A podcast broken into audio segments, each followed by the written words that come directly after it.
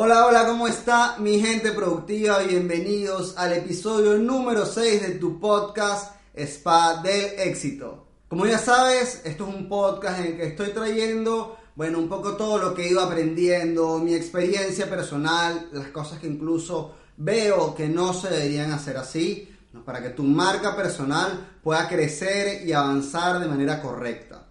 Recuerdo, bueno, de lo, que vamos, de lo que vamos a hablar el capítulo de hoy, el episodio de hoy. Recuerdo una conversación que estaba teniendo un día con Mila y en el que, bueno, aunque a nosotros no nos gusta comparar, nos conseguimos con dos cuentas de Instagram que ofrecen un servicio similar, pero que al ver las dos cuentas se notaba como una lo hacía con cariño, hacía las cosas, bueno, porque realmente quería hacerlo y la otra sin saber si realmente es así, porque no conocemos a ninguna de las dos personas, pero que la otra cuenta que ofrece un servicio exactamente igual hacía las cosas como por hacer, como por salir del paso. Ya que se me había olvidado arrancar los posts para los que están viendo el vídeo y los que están escuchando a través simplemente el podcast, te invito a mi Instagram donde vas a poder ver cómo juego un poco con los posits que son mi adicción.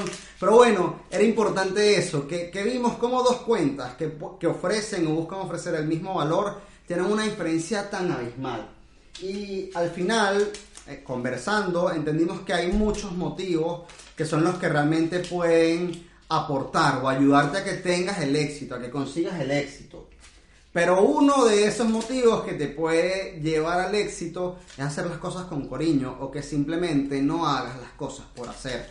Si tú tienes una cuenta de Instagram porque, qué sé yo, te dijeron que es importante tener una cuenta de Instagram, pero que no le estás dando el compromiso que realmente requiere, que no le estás poniendo el cariño que realmente requiere, es mejor que no la tengas, que te olvides de eso, que busques otra, otra plataforma u otro espacio para mover tu contenido si no tienes tiempo, si no es tu, si no es tu prioridad tener esa cuenta, simplemente deje así. Olvídate de esa cuenta de Instagram, porque en vez de conseguir seguidores, en vez de poder mostrar realmente ese valor, lo que estás consiguiendo es personas que te dejen de seguir. Estás consiguiendo personas que no confíen en ti. Entonces, bueno, como todo en un proyecto, cualquier área o cualquier espacio que decías abarcar, tienes que hacerlo realmente con compromiso. ¿Qué es lo que tienes que hacer para que realmente tu cuenta de Instagram pueda, bueno, no verse como una improvisación o que no lo estás haciendo por hacer? Yo creo que el primer paso y es clave es definir ese para qué. ¿Qué objetivos quieres conseguir tú con esa cuenta? ¿Para qué estás haciendo esto? Yo creo que ya ese es el motivo que realmente te va a ayudar a que ofrezcas o a que lo hagas de manera, bueno, con cariño, que lo hagas bonito, que lo hagas de forma coherente que te comprometas a hacerlo. ¿Ok? Que no, insisto, que no tengas esa cuenta por tener, porque te dijeron que es útil tenerla. Porque aunque sea útil tenerla, si no lo haces, bueno, de la manera correcta, si no entiendes esos objetivos que tienes, ese para qué, tu trabajo es perdido, no sirve para nada. Y al final, bueno, que le pongas cariño. Y cuando hablo de ponerle cariño, aquí te voy a dar otros tres tips. Ah, bueno, apunté dos, pero son tres tips que te aseguro que van a ser claves. Creo que lo primero es que si el tema del diseño para ti no es algo que se te da con facilidad, bueno, lo ideal es contratar a un diseñador. Una persona que te ayude a gestionar esa imagen de marca.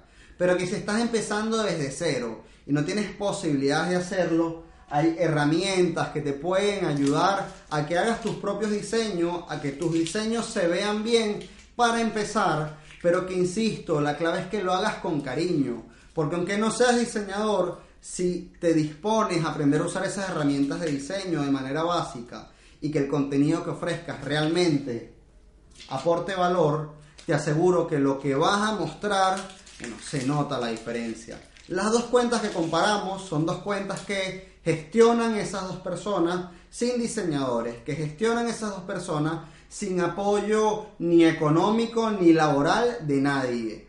Y se ve una diferencia enorme, porque una de esas dos personas entendió el para qué lo está haciendo, porque una de esas dos personas está comprometida con el proyecto de su cuenta, y porque una de esas dos personas dijo que no lo va a estar haciendo por hacer, lo está haciendo porque tiene un valor que aportar. Y eso es lo que tienes que conseguir con tú con tu Instagram, tú con tu marca personal.